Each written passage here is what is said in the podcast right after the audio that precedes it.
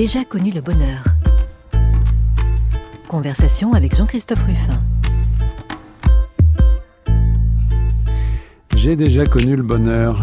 Chaque dimanche, nous essayons de comprendre le parcours d'un invité, comprendre les aspects les plus positifs de sa, de sa vie, de, de saisir quelle conception il se fait du bonheur, le sien, celui des autres, et puis euh, finalement de comprendre ce qui l'a rendu le plus heureux.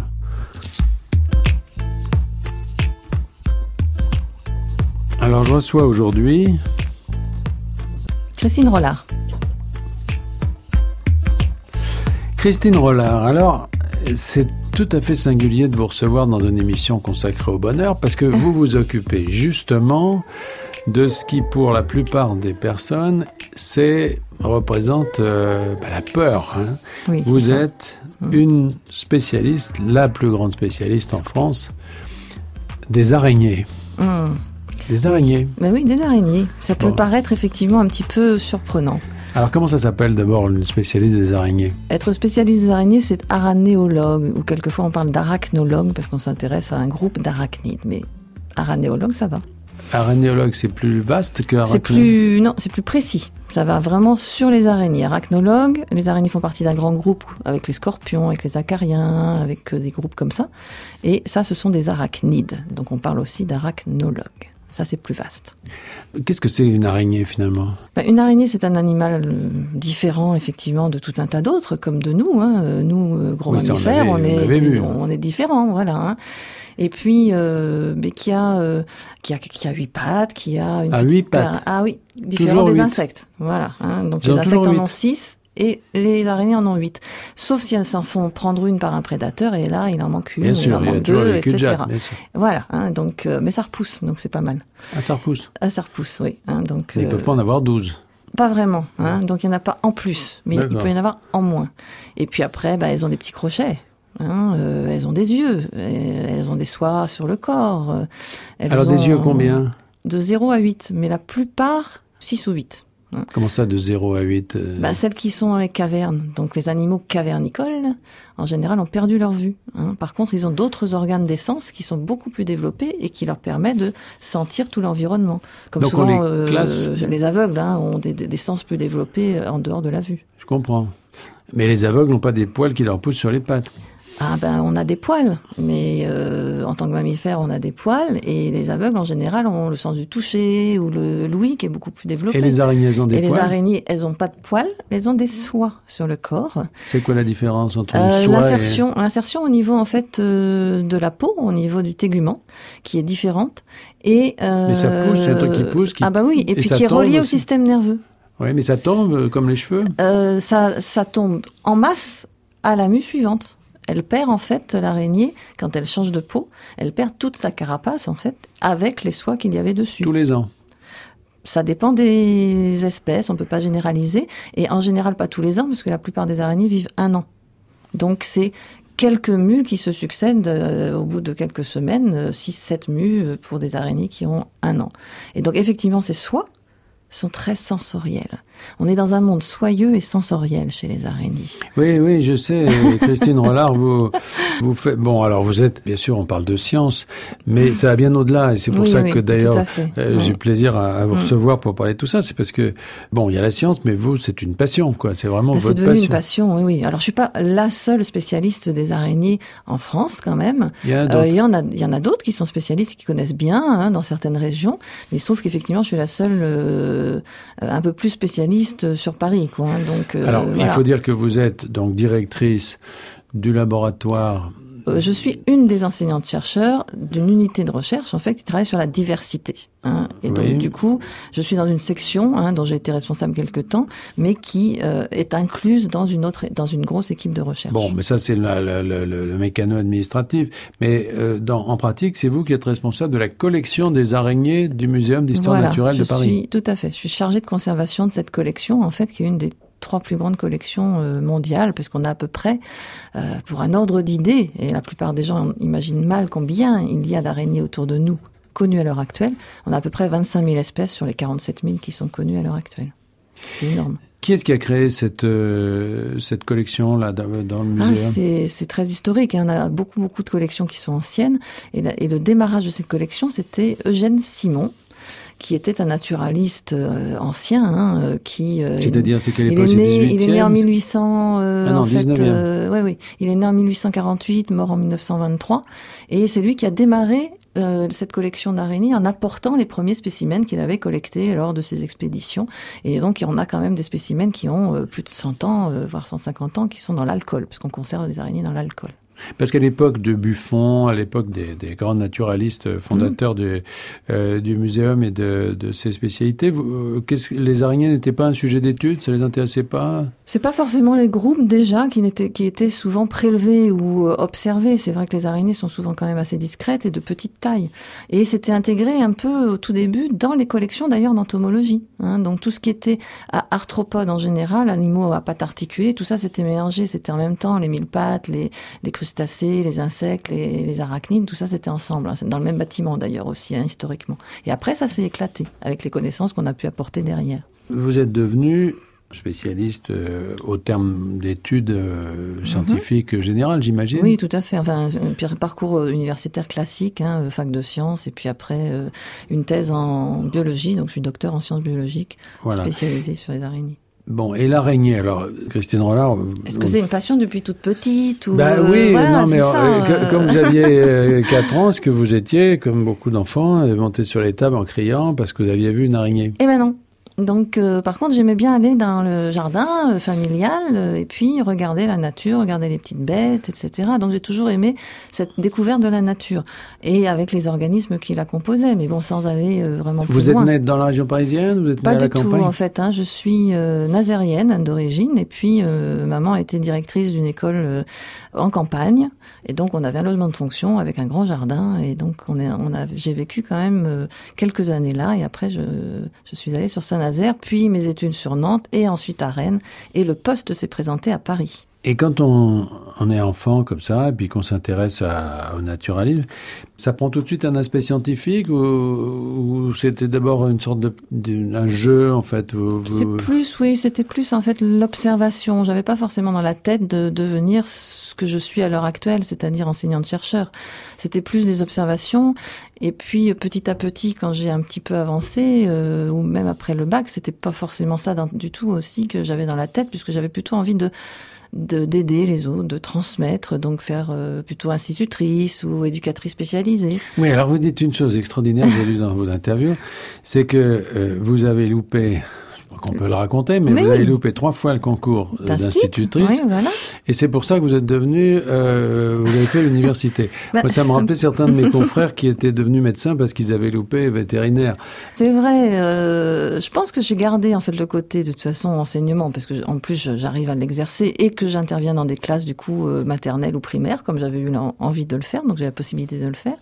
Mais c'est pas par dépit parce qu'en fait euh, j'aimais aussi beaucoup la nature donc du coup vers où je peux m'orienter ben pourquoi pas la fac de sciences donc du coup ça me permettait de toute façon d'assouvir aussi une autre euh, approche que j'avais du monde qui m'entourait. hein. Alors, fac de sciences, bon, euh, c'est très vaste, il y a, plein de, spécialités différentes. Quand est-ce que vraiment, Christine Rollard, vous vous êtes dit, voilà, le monde qui m'intéresse, c'est- celui-là? Il y a eu quoi? C'est quoi le déclencheur? C'est une rencontre avec, euh, je sais pas, un livre, un film euh, il se trouve que quand, bah, quand je suis rentrée en fac de sciences, j'ai découvert au bout de la troisième année un petit peu plus la biologie, l'écologie, et donc je me suis dit ah ça c'est intéressant parce que ça peut me permettre de comprendre un peu l'environnement, les mécanismes, les relations entre les organismes. Donc je me suis un peu plus accrochée alors que le démarrage de la fac avait été un petit peu plus chaotique on va dire. Et puis euh, en tr- quatrième année de fac, j'ai rencontré deux profs de biologie animale qui vraiment étaient euh, fascinants, passionnants, qui m'ont permis de faire un stage euh, après ma maîtrise avec eux euh, sur les parasites des poissons à l'époque, hein, qui passaient dans l'Erdre à Nantes. Il y a vraiment Et- des gens et qui ont voilà, des, métiers euh, spécialisés. C'est très très spécialisé et euh, et du coup en fait c'est c'est vrai que eux m'ont apporté énormément et puis des lectures en particulier j'avais commencé à lire les souvenirs entomologiques de Fabre qui était un de mes livres de chevet avec toutes ces histoires en fait qu'il pouvait raconter ces expériences qu'il faisait et c'est vrai que ça a été vraiment une découverte et après ça j'ai plus eu envie d'être un site mais j'ai voulu continuer justement un petit peu dans l'écologie en particulier. Au muséum, on la connaît euh, comme euh, Madame Araignée en quelque sorte. C'est vraiment la, la personne. En plus, il y a peu de personnes qui étudient les araignées en France. Il y en a seulement six. Et Christine Rollard est la seule qui est présente sur Paris. Donc euh, on la, on la connaît vraiment très, enfin on la connaît vraiment de réputation. Donc euh, oui, c'était, euh, disons qu'on attendait de pouvoir chasser l'araignée avec elle, un peu avec impatience quand même. J'aimais pas trop les araignées, même si j'avais pas spécialement d'appréhension avant de rencontrer Christine. Et du coup, euh, c'est un monde qui est assez sympathique et, que j'ai eu euh, plaisir à découvrir. Donc c'est sympa, c'est sympa, plus sympa qu'on ne l'imagine au départ. Qu'est-ce que vous pensez du métier d'arachnologue? Qu'est-ce qu'il faut comme qualité pour faire ce métier, par exemple? Euh, il ne faut pas d'appréhension, il ne faut pas d'idées reçues et il faut être prêt à vouloir défendre un groupe euh, qui est vraiment pas aimé du public. Donc à mon avis, il faut beaucoup de volonté parce que, et beaucoup de détermination parce que sinon c'est assez difficile euh, de se faire entendre tout simplement par les gens à cause des idées reçues et des préjugés qu'ils ont sur les araignées. Donc je pense qu'il faut, faut, faut, de la volonté. Alors on a entendu l'extrait d'un reportage. De Céline Duchesnay, qui date d'août 2014, avec des étudiants mhm. que vous avez visiblement convertis. Ben, visiblement. Donc, quand j'entends ça et que je réentends ça, je suis très contente, en fait, d'avoir euh, apporté quelque chose. Ben oui. Donc, euh, ça, ça fait partie aussi de, de, quelque chose qui, pour moi, est, est très, très, très important. Hein, c'est de, de, pouvoir transmettre et puis d'avoir, euh, de déclencher des comportements différents ou des passions. Voilà, je suis dans un boulot passion. Je suis dans le, dans le bonheur de faire ça, justement. Et, et c'est vrai, comme le disait une des étudiantes à la fin, bon, je suis, je prends un peu mon bâton de pèlerin pour euh, défendre un petit peu ces animaux méconnus et, donc qui, bon, qui ont beaucoup d'idées reçues. Euh, je le fais toujours avec, euh, plaisir hein, et en me disant oui, il faut répéter les choses. Hein. Je suis aussi enseignante, donc la répétition, ça fait partie aussi de la pédagogie. Et donc tant mieux hein, s'il y a des réactions comme ça derrière. Il y a des réactions avec les araignées, c'est sûr. Il y a des réactions dans les deux sens. Alors vous, bon, maintenant vous êtes converti, c'est votre monde. On va en reparler. Euh, mais pourquoi, pour le commun des mortels, ces bêtes provoquent une telle répulsion? C'est pas quand même quelque chose de général en fait dans le monde, hein, puisque c'est assez culturel quand même cette euh, cette appréhension. C'est assez occidental.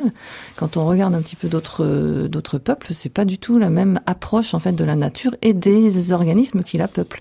Donc il n'y a pas d'appréhension dans d'autres euh, pays. Donc c'est vraiment très occidental. Et qu'est-ce qui a déclenché ça On ne sait pas vraiment. Il y a des écrits anciens, il y a des légendes qui sont plutôt négatives dans certains pays comme ici positif dans d'autres. Euh, il y a tout ce qu'on va pouvoir raconter autour, hein, avec euh, bien entretenu aussi par des films d'horreur, par euh, des, fictions. Mais c'est culturel, ça s'apprend cette peur des ouais, C'est vraiment très culturel et on l'entretient bien. Hein, beaucoup plus que dans d'autres pays. Et les générations d'ailleurs qui arrivent sont vraiment ancrées hein, dans tous ces trucs-là. Euh, j'ai travaillé avec des psychologues parce que je suis pas psychothérapeute, je suis donc docteur en sciences biologiques. Et l'origine à proprement parler, on la connaît pas bien, mais ils disent bien que cette peur, on l'entretient, et on l'entretient bien en Occident en tout cas. On leur attribue des pouvoirs, ces araignées C'est quoi euh, C'est les maladies qui sont censées... Non, on, leur attribue souvent des méfaits. Hein, et puis, euh, comme c'est un animal qui n'a pas été souvent étudié, qui est donc très méconnu, on a souvent peur de ce qu'on ne connaît pas. Hein. Donc après, la connaissance, moi c'est ce que j'apporte, la connaissance va pouvoir montrer ce monde-là différemment. on pense qu'elles sont dangereuses, par exemple. Hein, donc euh, la question c'est souvent est-ce que cette araignée est venimeuse? Ma réponse est oui, elle porte du venin. Ça ne veut pas dire que c'est dangereux pour l'homme. Alors il y a des proverbes aussi, araignée du ah, soir, bonsoir, voilà. Ah oui, mais l'araignée du soir, c'est espoir quand même. Hein. Espoir, oui. Araignée du matin, chagrin, avec les petites gouttelettes de des perles de rosée sur les toiles. Il faut voir ça d'une façon très poétique, hein, plutôt. Voilà. Et puis, euh, bon, il y a toujours des côtés positifs que j'essaye de mettre en avant. Donc, on a des, on a des histoires, on a des approches qui sont plutôt, vraiment plutôt négatives. Mais bon, ça pique ou ça pique pas les araignées Ah mince alors. Eh bien, ça mord. Mais ça ne veut pas dire derrière que ça mord l'homme. Ça mord ses proies. Ça injecte du venin dans ses proies. Et nous n'avons jamais été une proie pour les araignées, même dans les temps très anciens. Donc, qu'est-ce qui se passe C'est rare quand elles nous mordent. Oui, qu'est-ce qu'il faut faire pour, euh, pour, qu'elles en arrivent là? Il faut marcher dessus Il faut vraiment, vraiment être en rentrer en contact avec elles, qu'elles ne puissent pas fuir, qu'elles ne puissent pas... Ou alors elles se rétractent, hein, elles font la nez morte, ou alors elles, elles mettre les mains en avant pour faire une, une position d'intimidation, mais si, si elles ne peuvent pas faire tout ça, elles mordent en réaction de défense, mais sans injection de venin en général. Et l'injection de venin qui peut provoquer des petites réactions locales est très très très très rare. Vous dites euh, la plupart des petits boutons que les gens attribuent aux araignées, Oui. c'est pas le cas. C'est pas. non, non, non, non, on oublie qu'il y a beaucoup d'autres organismes autour de nous, en dehors de la petite araignée qui est un peu plus grosse et qu'on voit fuir le matin. Il y a tout un tas de micro-organismes qui peuvent nous provoquer des réactions en fait avec des boutons. hein. donc euh, ne pas les oublier celles-là. Mais alors, Christine Rollard, d'accord, vous, vous, vous faites le. On a compris que vous étiez l'avocate des araignées, etc. Mais enfin, euh, il y a quand même les migales, tout ça. Il y a quand même des espèces dangereuses, non? Potentiellement dangereuses pour l'homme, il y en a très peu sur les 47 000 espèces au monde. Euh, on parle des migales, il y a 2700 espèces. Il y a une espèce euh, potentiellement dangereuse en Australie. Voilà. Et la taille ne fait pas le danger et toutes les migales Quand ne vous sont dites pas dangereuse, c'est-à-dire Pas du tout. Aucune araignée n'est mortelle dans le monde. Voilà. Donc ça, Oh, c'est quelque chose qu'on va enlever de nos têtes. Oui, c'est vrai. Parce qu'en fait, en même temps que je les défends, euh, j'essaye de donner la réalité biologique des mœurs des araignées. Donc du coup, je ne vais pas exagérer, en fait. Bah, Vous donnez Donc- des chiffres en disant qu'il y a beaucoup plus de gens qui se font piquer par les, par les moustiques ou par les serpents. oui, tout à fait. oui. Mhm. Euh, quoi, il y a combien d'accidents de- d'araignées par an? Alors, chaque- dans les envenimations réelles par des araignées, on n'arrive pas à comptabiliser. Mais les morts chaque année dans le monde entier dues aux araignées, à des morsures avérées, pas des morsures supposées, Mhm. c'est 10 à 15. Dans Ah, le quand monde même. entier, chaque année, dues non pas au venin, Mhm. mais à des infections, voire des surinfections à l'endroit de la morsure. Euh, on va faire une comparaison, si vous voulez. Allez, 1500 à 2000 cas de mort chaque année avec les scorpions. Voilà. Mhm. Pour les guêpes, c'est encore un peu plus.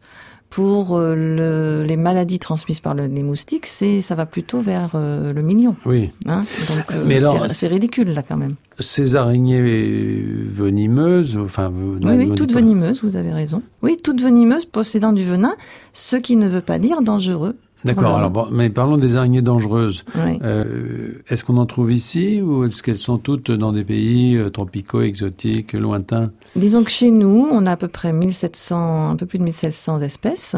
Euh, on parle aussi de notre veuve noire de temps en temps. On parle de temps en temps, de façon très exagérée, des araignées violons qui font un peu des nécroses de la peau.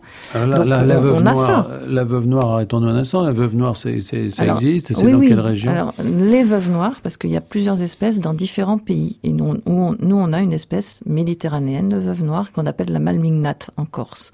Mais pour aller la trouver, pour aller mettre la main dessus et se faire mordre, il faut vraiment le vouloir. Enfin, oui. ça arrive. Pratiquement jamais. Non. Les cas de morsure de veuve noire avérés, encore une fois, euh, sont pratiquement inexistants. Leurs venins euh, n'ont pas été utilisés au cours du temps par des les gargamels, euh, les sorciers, etc., pour mettre dans leurs potions. Là, pas vraiment pour les araignées en fait. Hein. Ou alors on faisait plutôt des broyats, hein, des broyats d'araignées qu'on pouvait mélanger. Voilà. hein. Mais autrement, c'est maintenant qu'on a des études qui sont faites sur les venins d'un certain nombre d'espèces d'araignées pour essayer de voir s'il n'y a pas des, des, des protéines, des toxines qui pourraient être intéressantes pour soigner des maladies, par exemple. Oui.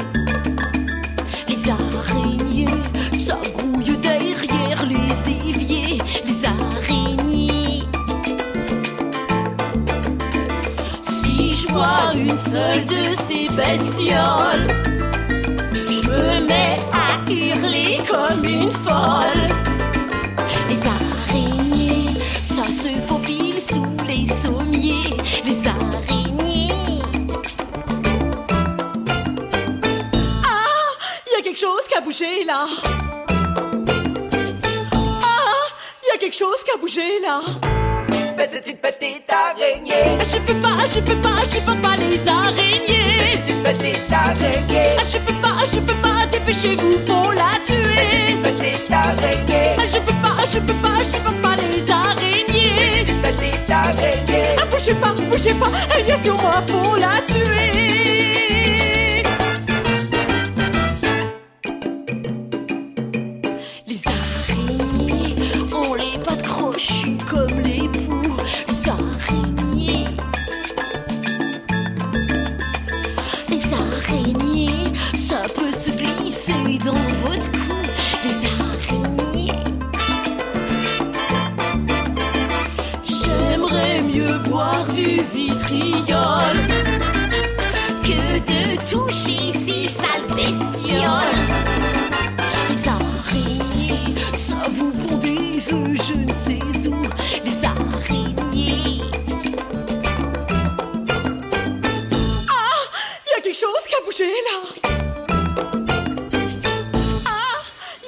Christine. Rollard, euh, voilà, vous n'avez pas coupé évidemment un extrait donc euh, d'une chanson du Grand Orchestre du Splendide hein, de 1996 qui s'intitule évidemment Les araignées. Et oui.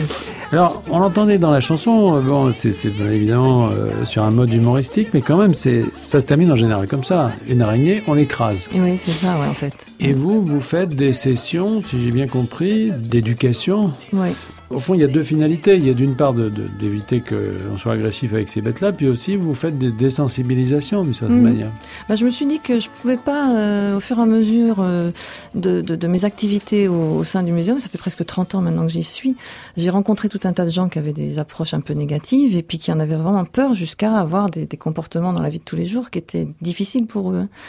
Donc euh, j'essaye du coup de leur faire comprendre ce qu'est le monde des araignées, de leur faire comprendre leur morphologie, leur anatomie, leurs mœurs, etc. Donc de leur faire apprendre à connaître leur objet phobique. Et qu'est-ce qui vous envoie ces gens-là Ce sont des C'est psychiatres? mm, ça, c'est quelquefois des gens qui viennent d'eux-mêmes. Hein, euh, ils commencent à, entendre parler effectivement de, depuis Mais quelques quand années. ils ont peur des araignées, ils vont sonner euh, au muséum Ils se demandent en fait, oui, c'est marrant parce que j'ai découvert ça quand je suis arrivée sur Paris. Euh, au muséum, il y a beaucoup de gens qui pensent que de toute façon on va répondre à leurs questions ou à leurs problèmes, etc. Mais c'est pas le centre antipoison non plus. C'est pas le centre antipoison, mais quelquefois, du coup, il y a des gens qui disent, ben, il doit y avoir un spécialiste quelque part au muséum, et puis voilà. Et finalement, c'est vrai. Et il se trouve que depuis quelques années, oui, c'est vrai. C'est vous, Hein. Christine Rollard. Donc du coup, j'essaye de, de voilà, d'essayer de faire comprendre aux gens ce monde-là. Et vous faites de ça en groupe ou. Ah non, c'est individuel. Individuel. Parce qu'en fait, je trouve que chaque personne peut avoir une approche propre.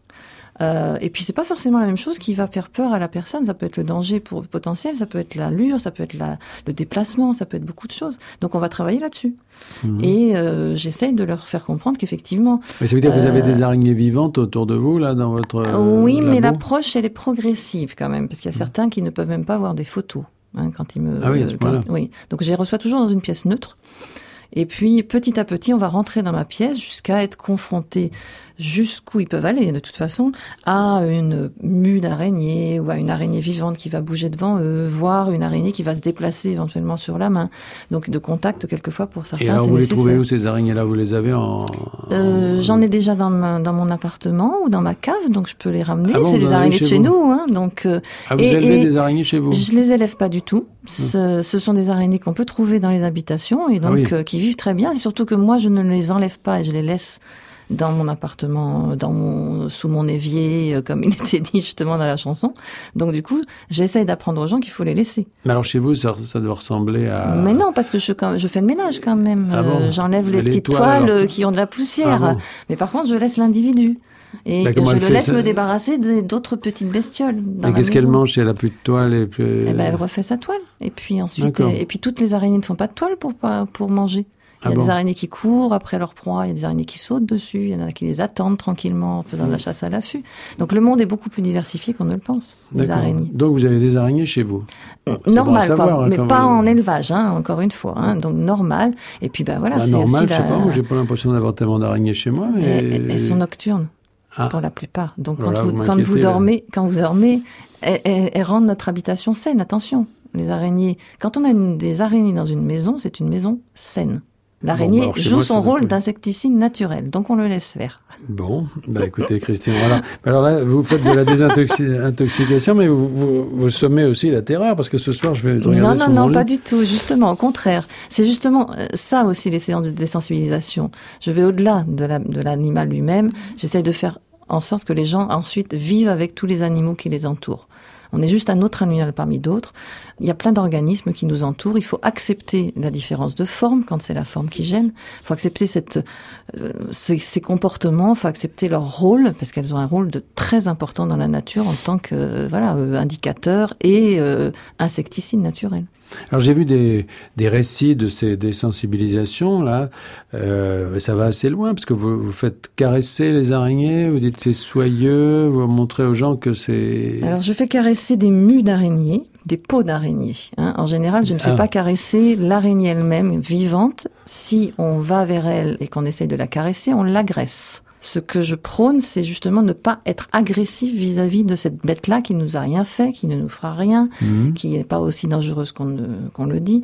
Donc du coup, c'est des, des peaux ou des peluches ou euh, des, des choses comme ça. J'ai beaucoup d'araignées. peluches, c'est-à-dire des- petites peluches araignées très douces, juste pour montrer aux gens justement que c'est très soyeux. Mais je, vais, je, je préconise pas qu'ils aillent le faire forcément sur toutes les petites bêtes qu'ils vont voir après derrière. Est-ce qu'on peut changer radicalement, Christine Rollard, le, le- le- le rapport qu'on a avec ces bêtes C'est-à-dire, est-ce qu'on- bon, j'ai bien compris qu'on peut ne plus en avoir peur, d'accord Mhm, mhm. Mais euh, est-ce que vous avez vu des gens qui se mettaient au contraire à les collectionner euh, Puis il doit y avoir des peuples aussi qui les mangent, non?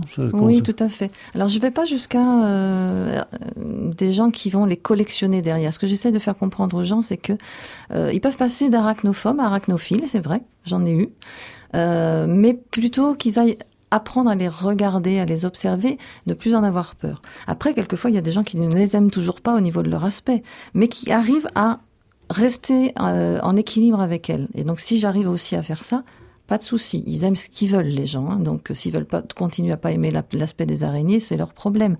Mais c'est après euh, que ceux qui deviennent un peu arachnophiles les observent plutôt qu'ils ne fassent des collections. C'est pas le but. Pas du tout. C'est vraiment d'apprendre à les connaître et de les observer.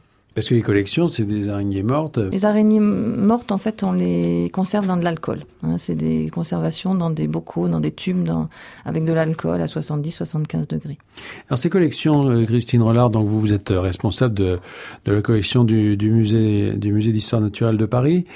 Euh, ces collections, euh, je ne sais pas si c'est vrai, en- des amis euh, qui s'occupent de- d'entomologie me disaient qu'en France, finalement, on se reposait plus peut-être que dans d'autres pays, beaucoup sur des amateurs aussi. C'est-à-dire que vous avez aussi des correspondants comme ça, qui sont des gens qui vous, qui vous envoient des spécimens. euh, C'est tout à fait possible. Hein. Et d'ailleurs, dans beaucoup de pays euh, européens, euh, voire au niveau du monde, hein, euh, il y a quand même des réseaux d'amateurs euh, très éclairés qui sont tout à fait compétents en fait dans les déterminations de, tout un tas de, groupes. hein. Vous parlez d'entomologie là au niveau des insectes, et c'est vrai qu'il y a des réseaux euh, d'amateurs qui peuvent fournir des, euh, des, des spécimens à Parce différents qu'apparemment, pour musées, les- euh, voilà, ou Pour les lépidoptères, Ouais. moi j'ai des amis qui s'occupent de longicornes, ben, apparemment Ouais, ouais. il y a des grands spécialistes de longicornes qui tiennent des pizzerias ou qui... euh, non mais des gens qui Mais font oui, tout parce qu'en fait fait, il n'y a pas forcément beaucoup de postes non plus qui sont ouverts, hein, donc Mm. il faut, faut être euh, voilà, faut être réaliste aussi par rapport à ça.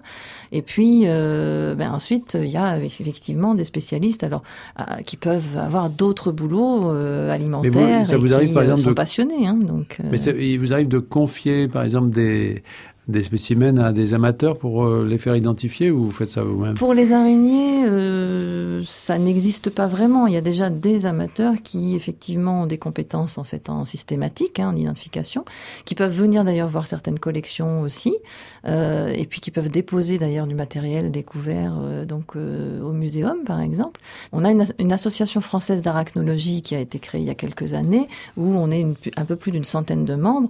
Là-dedans, ça va de, des- des amateurs euh, euh, qui ont des connaissances plus ou moins poussées jusqu'à jusqu'aux quelques professionnels que nous sommes, euh, avec des échanges de de- d'informations. Il y a des collections etc. privées de- d'araignées Bien sûr, il y a des gens qui ont des collections faites chez eux. Moi, je n'ai jamais fait de collection personnelle.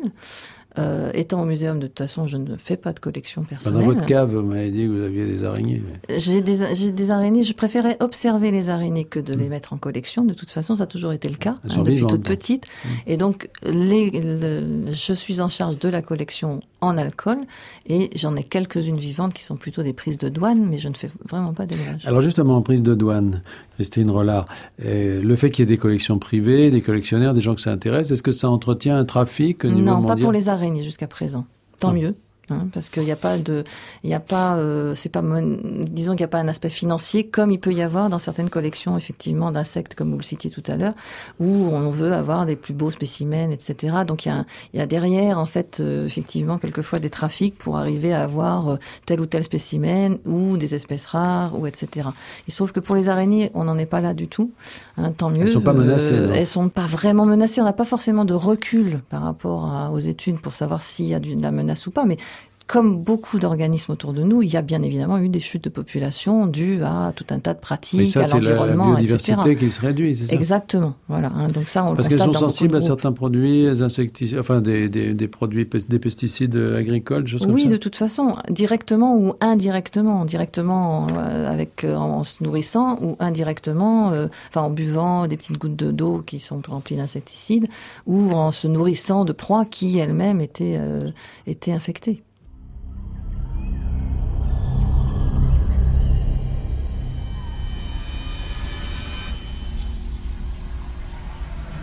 Elle a des pattes velues. Elle vit dans l'ombre. Elle possède des crocs. Elle est même venimeuse. Voici l'animal dont on nous a appris à avoir peur. L'araignée.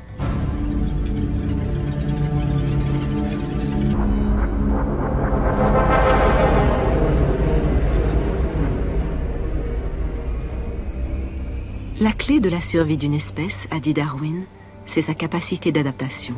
Or, l'araignée est un miracle d'adaptation. Elle vit partout autour de nous.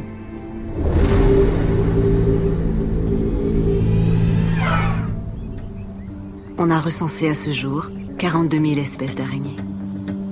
Regardez attentivement, elles peuplent nos maisons, nos jardins.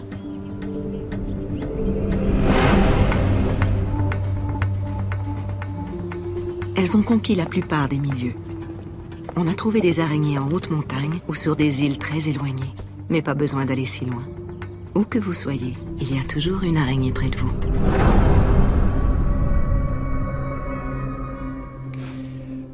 Voilà un extrait du teaser, comme on dit en français, du documentaire Le règne de l'araignée, diffusé sur Arte le 10 octobre euh, 2015 et qui a été réalisé par euh, Vincent Amouroux.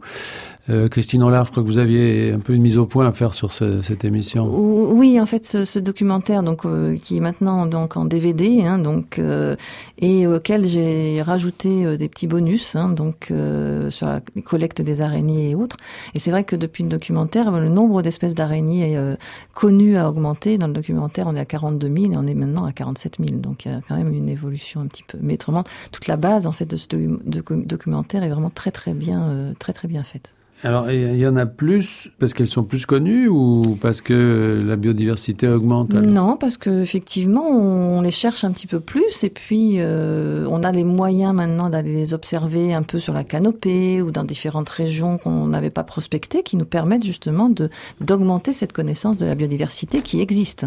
Il faut dire justement, donc, euh, Christine Rollard, que cette collection du Muséum d'histoire naturelle de Paris, dont vous êtes la responsable, elle n'est pas figée, c'est-à-dire que vous l'alimentez. Tout à fait. Et pour l'alimenter, ben, vous prenez votre petit filet à papillon. Qu'est-ce qu'on prend pour aller chercher des araignées? C'est un petit des- filet fauchoir, hein, donc on fauche les herbes ou alors on bat, un peu comme les entomologistes, on bat les arbres avec une, une nappe de tissu, on fait tomber euh, ce qu'il peut y avoir à, à une plus grande hauteur dans la nappe et on récupère Oui, mais ça. alors, je suppose que euh, vous faites pas ça dans la Beauce. euh, Vous allez loin pour faire ça. Ben, on peut le faire en France parce qu'il y a encore des choses à connaître en France et on trouve des espèces nouvelles en France. Et puis sinon, j'ai fait quand même un certain nombre d'expéditions durant ma carrière euh, dans différents pays, soit en Lointaines. Afrique, euh, soit en Mélanésie, Ouais. soit euh, dans dans les Comores, dans les Antilles. euh, Alors, etc. vous êtes très sportive et puis vous êtes en pleine forme, mais vous faites ça toute seule Comment ça se passe? Alors c'est variable, euh, c'est rare quand on fait ça tout seul quand même. Ça peut être uniquement avec des arachnologues, hein, donc euh, amateurs éclairés et professionnels,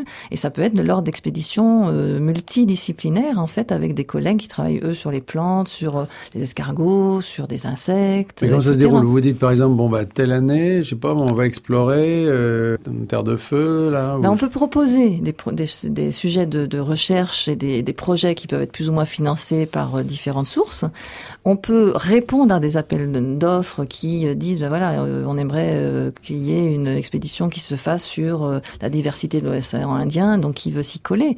Euh, et puis sinon, il y a eu quand même au muséum euh, l'organisation hein, de grandes expéditions, hein, donc un peu la planète revisitée. Donc j'ai participé aussi à certaines de ces expéditions. Donc en fait, l'origine de nos missions après peut être diverse. Ça peut être nous qui proposons et on peut aussi répondre à des demandes, hein, donc qui peuvent être très générales et sur différents types de groupes. Alors je signale que vous avez écrit plusieurs ouvrages, dont un ouvrage de terrain plus de qui s'appelle À la découverte des araignées, donc qui est publié chez, chez Duno. Oui, avec Alain Canard. hum. Voilà, vous avez publié euh, un livre chez Belin qui s'appelle Arachna, le voyage de la femme araignée. Oui, c'était avec euh, Vincent Tardieu, donc qui est un journaliste scientifique. Et c'est lui qui avait eu cette idée, en fait, de d'essayer d'expliquer un peu ce que je fais comme travail à travers les C'est vous la femme araignée Et il paraît, oui, c'est moi la femme araignée. Est-ce qu'il y, a une- est-ce qu'il y a une identification physique? C'est-à-dire, par exemple, est-ce qu'on choisit de s'occuper des éléphants parce qu'on est gros et lourd, avec un grand nez, euh, en forme de trompe Est-ce qu'on s'intéresse aux araignées parce que vous n'avez pas l'air, enfin, pardon, mais je ne ressemblez Oui. pas à une araignée, mais quand vous étiez enfant, je sais pas s'il y avait une identification avec ces Ben, bêtes-là Non, en fait, je dis souvent que c'est tombé par hasard un peu sur ce groupe-là, puisqu'on me l'a proposé, et puis quelques personnes me disent non, t'es pas, c'est pas tellement par hasard, parce qu'en fait, on est dans le des, des organismes qui produisent des films de soie, qui font des réseaux. J'aime bien aussi tout ce qui est voilà réseau, euh, euh, diffusion. euh, donc à travers un peu, j'ai des images à travers les fils. Et puis je, je suis tombée sur un, un groupe méconnu que j'ai envie de transmettre. Donc du coup, ça fait partie de de ma façon aussi de voir les choses. Donc l'araignée tombe très bien. Donc comme vous animal. identifiez maintenant avec ce- cet animal. Oui, mais il faut savoir couper un petit peu les fils aussi, hein, de temps en temps. Il y a autre Ah chose que la- les araignées quand même dans la vie. Dans ces expéditions, Christine Rollard, que vous faites, euh, qui doivent coûter quand même assez cher si elles sont loin, et puis si, si vous êtes Et dans- oui, ça veut dire qu'il y a des budgets derrière. hein, Ouais. Est-ce que l'industrie pharmaceutique s'intéresse à ces, à ces animaux-là? Alors pour l'instant, tout ce qui est expédition, on n'a jamais tourné autour de ça. Mais c'est vrai que de toute façon, euh, il y a des personnes, des chimistes qui peuvent travailler justement sur les, euh, les, les- les venins, donc qui euh, récupèrent ou qui élèvent un certain nombre d'araignées pour pouvoir récupérer les venins. Mais pour l'instant, les expéditions à proprement parler restent des expéditions assez naturalistes hein, par rapport aux par rapport aux araignées et on n'est pas dans euh, dans ces applications. Il y a des exemples d'utilisation de, de certaines parties de l'araignée pour des utilisations médicales ou autres? Ben, on essaye en tout cas. hein. On est encore à des, des essais, on est encore à des études hein, qui sont faites. Ce n'est pas si évident que ça, et donc euh, ben, c'est quelque chose qui est quand même assez récent au niveau du venin en particulier. C'était surtout les, animaux euh, comme les serpents ou les scorpions qui étaient plus étudiés, puisqu'il y avait quand même un impact au niveau de la santé humaine dans certains pays qui était quand même un peu plus importante. Et au regard du nombre de morts déjà avec les araignées qui est ridicule, euh, c'est pas forcément ceux qui ont été privilégiés. Donc c'est pas forcément très développé. Par contre, au niveau de l'application, c'est plutôt la soie, hein, qui est euh, les films de soie euh, qui sont étudiés depuis là beaucoup plus longtemps. Et on essaye maintenant de, de les synthétiser. Disons les projets qui sont euh, proposés, c'était plutôt dans l'industrie textile, c'est dans euh, euh, le niveau médical aussi. C'est quoi euh, d'ailleurs la soie? C'est une, une sécrétion, c'est une Ouais. salive en fait Non, c'est pas de la salive. Ça sort par des tubes à l'arrière de l'abdomen de l'araignée, de la partie postérieure, euh, qu'on appelle des filières. Et là, il y a des petites fibrilles de soie qui vont se former et s'agglutiner pour former des ficelles de soie. Et ça sort par le par ces tubes. hein, par Mais le- quand vous dites de la soie, ça n'a rien à voir avec ceux du, du verre à soie, c'est pas la même. Ça a des qualités qui sont quand même de résistance un peu plus que celles du verre à soie, mais un peu comparables. Par contre, il y a une deuxième qualité des fils de, de soie d'araignée, c'est l'élasticité par rapport au verre à soie qui, qui ne l'est pas. Donc c'est vrai que élastique et résistant à la fois, c'est ça peut être très intéressant donc à pouvoir euh, étudier et utiliser euh, voilà dans euh, dans différentes voies. hein. On en a envoyé dans l'espace là Thomas Pesquet, il est parti avec une araignée ou- Non, il n'est pas parti avec une araignée.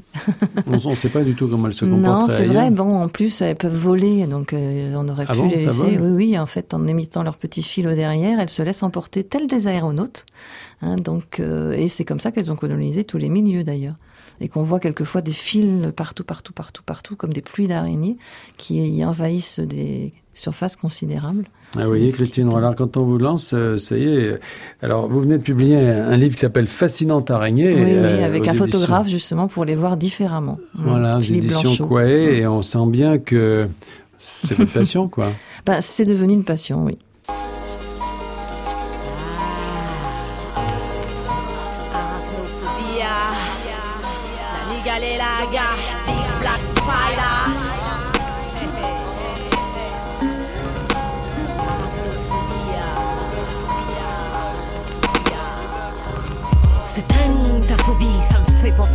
Jour béni, jour des araignées de tout acabit. Minuit, la migale sort de l'ombre, l'heure des visites. Big Black Spider commence ta course poursuite. Alors, euh, bon, ça c'est un extrait de Lady Lesty, Arachnophobia. Bon, juste pour dire que euh, il y a quand même, euh, Christine Rollard, dans la question de l'araignée, une, une dimension culturelle. C'est un, un animal qui a inspiré énormément Oui, d'œuvres. Euh, Mhm. bon, on connaît les grandes sculptures de Louise Bourgeois, par exemple, euh, Mhm. euh, la fameuse sculpture à, à Bilbao, là au, au musée Guggenheim.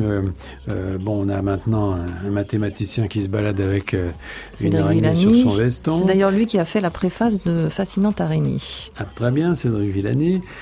Bon, on, sait que d'un point de vue littéraire, d'ailleurs, il y a, y a des, y a des, des exemples. Nabokov, par exemple, qui était un grand entomologiste, c'est un animal culturel, c'est un animal qui porte euh, Oui, l'imaginaire. Oui, oui, oui, c'est vrai. Il y a beaucoup d'artistes, hein, donc qui sont euh, vraiment inspirés hein, par cette, par les araignées, euh, au niveau de, de sculpture, au niveau de performance art- artistique, au niveau des, de la musique aussi. Hein. Puis il y a une ancienne musique qui, qui s'appelait la tarentelle, donc qui vient de la région des Pouilles en Italie. Donc il y a, il y a effectivement une inspiration, donc culturelle autour de l'araignée qui est très diversifiée. Et puis il y a Spider-Man.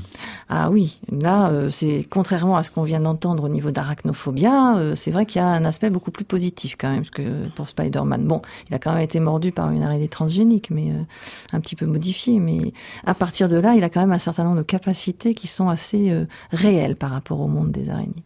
Et ces artistes qui sont inspirés par les araignées, ils viennent vous voir? Oui, j'ai contact avec un certain nombre d'artistes, ce qui me plaît aussi pas mal parce que je suis aussi présidente d'une association artistique, hein, donc qui, qui défend aussi un certain nombre de performances comme ça. Autour Et de donc, l'araignée, euh, autour de l'araignée, Mm. c'est, euh, enfin c'est autour de l'araignée. C'est, euh, disons qu'il y a les tissages qui peuvent, euh, qui peuvent effectivement attirer les gens. Il y a, il y a les, les comportements de chasse. il y a la, la morphologie même. Hein, donc quand on parlait de Louise Bourgeois avec cette morphologie et toute l'interprétation qu'il peut y avoir derrière au niveau psychologique. Donc c'est, c'est aussi très intéressant dans mon travail de- d'avoir des contacts avec des gens euh, de domaines euh, variés. Et vous-même, vous, vous avez vous pratiquez, je sais pas, la sculpture, la peinture. euh, J'aime beaucoup le dessin. J'avais fait les cours de beaux-arts quand j'étais étudiante et que je faisais ma thèse. Bon, j'ai arrêté ça, mais c'est vrai que j'ai toujours cet aspect un peu, et vous cette approche dessinez des artistique. araignées. Mais maintenant, oui, voilà, je, je dessine plus beaucoup et je fais plutôt des dessins scientifiques pour mes articles. Mais bon, euh, je suis toujours très très inspirée par euh, ceux qui en font et je j'ai reçu d'ailleurs des étudiantes euh, de de l'école d'art scientifique régulièrement pour voilà pour cette approche aussi qui me plaît beaucoup. En tout cas, on a compris, grâce à vous, grâce à ce, ce- ce- cette conversation, Christine Rollard, qu'il y avait un, qu'il y avait un bonheur là dans, Oui, dans ce monde. Oui, complètement. Parce que visiblement, il vous a rendu euh, très heureuse. Vous oui, êtes- et puis je pense équi- équilibré hein, par rapport à voilà à, ce qui m'entoure hein, et euh, avec des liens soyeux euh, à faire vis-à-vis de tous les autres, toutes les autres personnes. Donc c'est très agréable. Eh bien, on va recommander à nos auditeurs d'aller chercher le bonheur avec les araignées. Merci beaucoup.